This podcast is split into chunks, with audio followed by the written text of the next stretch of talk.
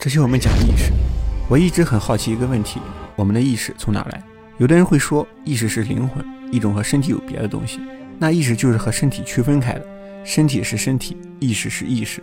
身体在空间和时间上都受到限制，身体会衰老，这是时间限制；进房间要走门，不能穿墙，这是空间限制。那意识呢？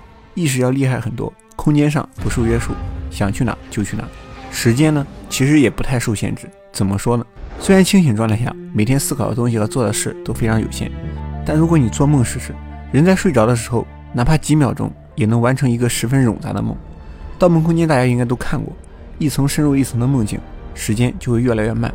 所以意识可能不受时间限制，只是被身体拖了后腿。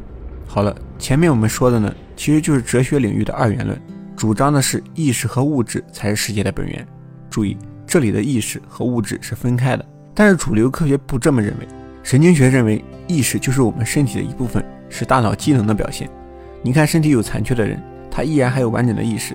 即使我们身体的其他器官，就是除了大脑以外的器官受到损伤的时候，是不影响我们继续拥有意识的。所以按照排除法，我们的意识来自我们的大脑。那这两种说法哪个正确呢？我们现在无法验证，但我们可以从同伴身上找到点蛛丝马迹。首先，我们说说学术界一直在争论的一个话题。动物是否有意识？传统的观点认为动物是没有意识的。但是随着脑科学、互联网的快速发展，越来越多的人开始改变了这一观点。我相信不少同学都看过网上那些非常厉害的狗狗、猫咪、鹦鹉、猩猩等等。狗可以通过按键表达想法，鹦鹉可以随着音乐跳舞，猩猩能玩变态连连看。就通过这些动物能表现出来的各种和人一样的技能，我们就不能简单判定它们没有意识。二零一二年七月，多位科学家就签署了关于动物意识的剑桥宣言。宣言指出，许多证据一致表明，动物在神经解剖、神经化学和神经生理上有意识的机制，从而有能力表达意向性的行为。因此，人类并不是唯一具有产生意识的神经机制的物种。这是什么意思呢？就是动物所表现出来的情绪实际上是真实的情绪，喜怒哀乐就是喜怒哀乐。饿的时候和想出去玩的时候所表达的情绪就是不一样的。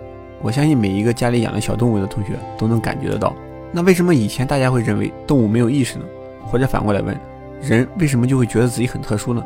其实很容易理解，以前人类对动物不够了解。人会说话，能够进行复杂的交流。动物虽然会叫，但总共就那么几声。人的物种比较单一，长得都基本一样，而且直立行走。动物就千奇百怪了，各种各样的都有。人还会比较复杂的计算、建造、书写等等，动物呢，貌似是不会。人可以住在城市里，可以轻易改变自然环境，动物则只能适应环境。这些好像都显得人类比动物高级，但其实不尽然。研究人员曾经对一头大象很感兴趣，